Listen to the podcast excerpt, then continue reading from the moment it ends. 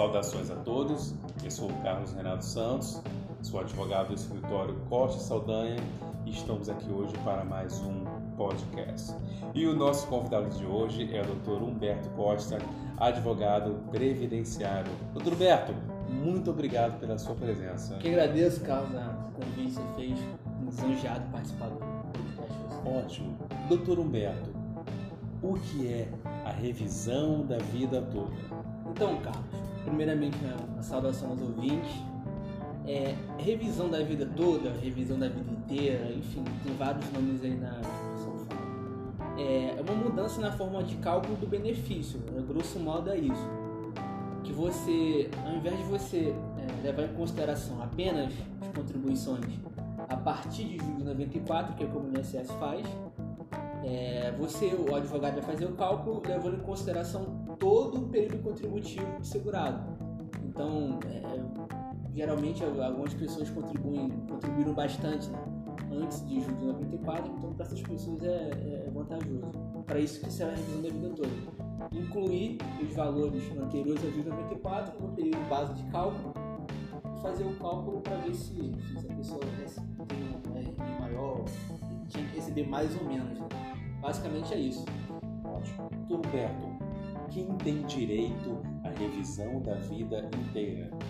Então, a grosso modo, tem direito à revisão da vida inteira quem contribuiu com o valor de salário de contribuição que seja é, bastante para mudar a base de cálculo antes de 94. Grosso modo, são as pessoas que tiveram salários bons antes de julho de 94 a revisão da vida toda ela tem, tem sido bastante feita para benefício de aposentadoria, né? aposentadoria por idade, contribuição e tudo mais. É, uma pessoa geralmente, é, para esse tipo de pessoa, contribui bastante antes de 94, ela tem geralmente que, é, feito esse cálculo que eu te disse no início, ela recebe um pouco mais, é por isso que, que é feita a revisão da vida toda. A pessoa tem um aumento na renda do benefício atual. Entendi. Doutor Humberto, se a pessoa quiser entrar uma revisão da vida toda, quais documentos são necessários? O documento primordial para entrar com a revisão da vida toda é o CNIS. O CNIS ele tem todas as contribuições que o segurado fez, desde o primeiro emprego, lá quando ele começou, até o emprego atual, a aposentadoria. A gente aqui no escritório, a gente pede também outros documentos que são complementares ao CNIS para você ter um melhor, é, uma melhor análise do, do quadro né, do segurado. É a carteira de trabalho e as guias da Previdência Social, que você faz análise juntamente com o CNIS para ver se está faltando algum vínculo, se não está. Aí, se necessário, a pessoa faz uma averbação junto ao INSS antes do processo e tudo mais. E outro documento muito importante também é a carta de concessão do benefício, que lá vai ter a memória de cálculo tem a RMI, né, do que o, o beneficiário efetivamente começou recebendo, para a gente ter uma base de quanto ele vai, quanto vai ser o valor da causa, quanto teve diferença. Um parecer para ele de quanto ele tem para receber, mais ou menos. Entendi. Tudo bem, fazer uma observação. No caso desses documentos, então, é, o senhor faz esse tipo de cálculo ou é, esse cálculo ele é feito pelo INSS ou algum é, outro local? É especialista nisso? Não, nesse caso aqui no escritório a gente faz o cálculo aqui mesmo. A gente tem um sistema próprio que a gente realiza o cálculo. A gente traz o QNIS, traz a carteira de trabalho, as guias de previdência, se for o caso. E a gente aqui no escritório tem especialistas na área de cálculo que realizam e, e dão um parecer para a gente falando se realmente vale a pena para o segurado entrar com, com ação para revisar né, o benefício receber a mais ou se realmente não vale a pena, se tinha, enfim, se o valor que o INSS calculou é o correto, enfim, a gente dá esse parecer e temos profissionais para isso. Ótimo. Dito isso, doutor Humberto, com relação é, ao tempo é, em que o segurado é, pode entrar com o benefício, fale um pouco sobre o prazo prescricional. Até quando que o segurado pode pedir a revisão da vida toda? Para explicar o prazo prescricional, primeiro tem que falar do, do prazo prescricional dos atos do INSS em si, né? Que, assim, a aposentadoria, no caso, é um ato administrativo que o INSS pratica. De acordo com a Lei 8.213, no artigo 103, é, lá fala que o prazo prescricional para o INSS revisar os próprios atos é de 10 anos. Isso é ele também para o judiciário revisar os atos do INSS. Né? É, então, para da revisão da vida toda, aplicando esse artigo 103, o prazo prescricional é de 10 anos.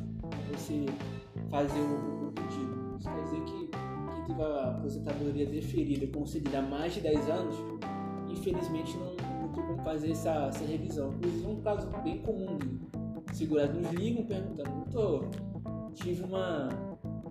Aposentei em 2000, no ano 2000, 20 anos atrás, não estou fazer revisão.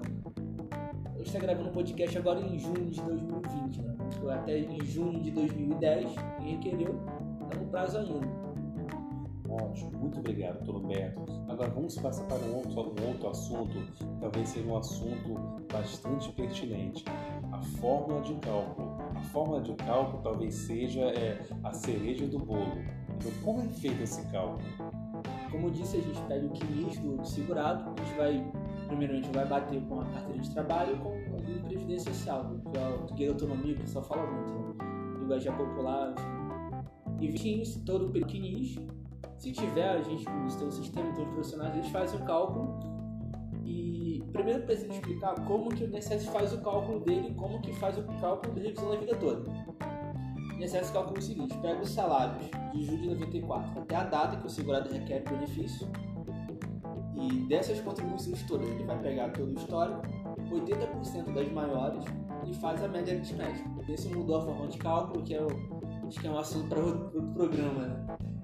E no caso, a revisão da vida toda, como você sabe, você pega desde o primeiro salário de contribuição do segurado. Isso independente dele ser pós-94 ou antes de 94. Vamos supor que a pessoa contribuiu a primeira vez em 60, 1960.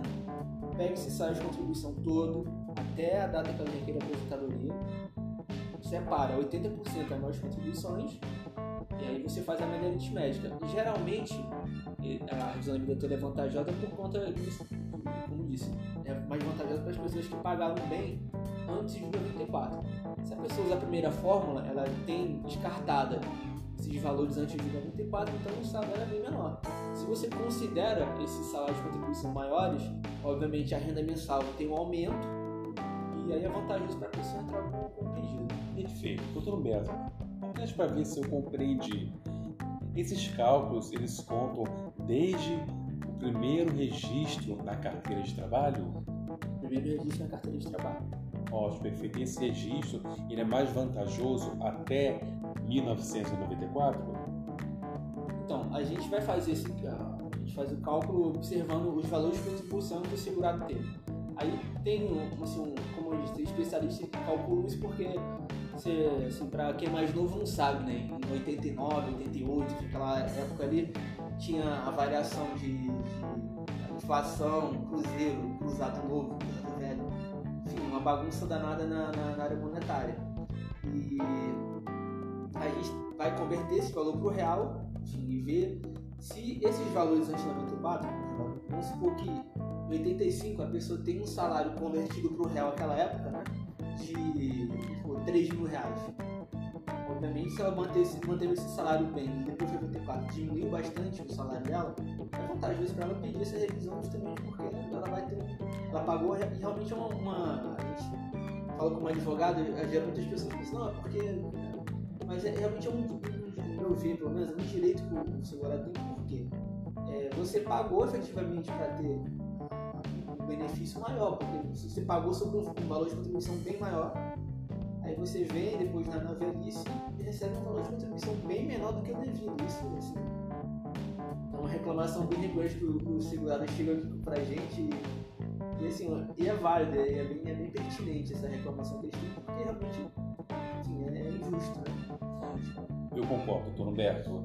É, com relação a toda essa explicação que o senhor deu, eu gostaria de fazer apenas mais uma pergunta. É, o que tem sido é, essa revisão da vida toda para os nossos tribunais, o STJ e o STF. Você pode explicar entre um e outro, por gentileza? Então, no STJ, termo repetitivo 99, salvo engano, vinha há vários anos é, dando cambalhotas lá dentro. Julgava, não julgava, enfim, uma coisa mais política. E ano passado, no ano passado, foi julgado. No passado, 2019, né? foi julgado ah, e foi foi realmente reconhecida a possibilidade para os aposentados pedirem essa revisão da vida toda. Como o STJ, né, um tribunal superior, mas ele tem um tribunal, o, o Supremo Tribunal Federal, né, que no caso cabe a, cabe a constitucionalidade, constitucionalidade dessa. Uma observação, né, doutor Beto.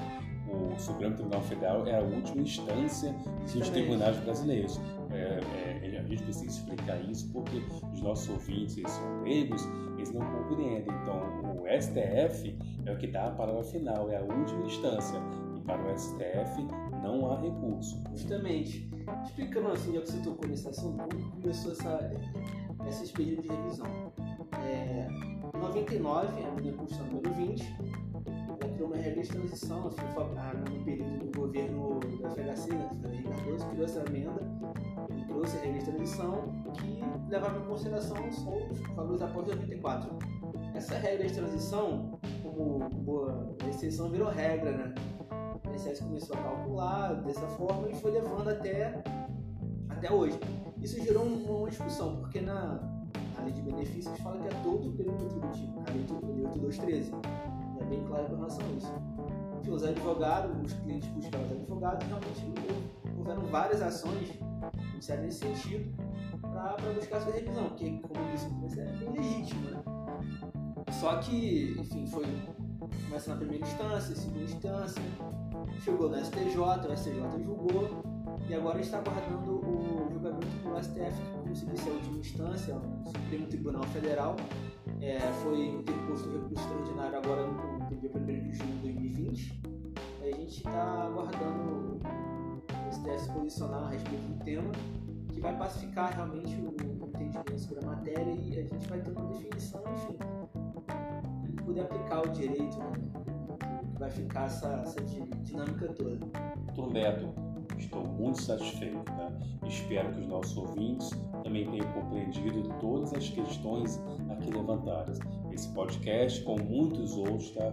É, eles são, é, eles são dirigidos por advogados que bastante experiência na área e o nosso intuito é realmente passar essas informações com bastante detalhe.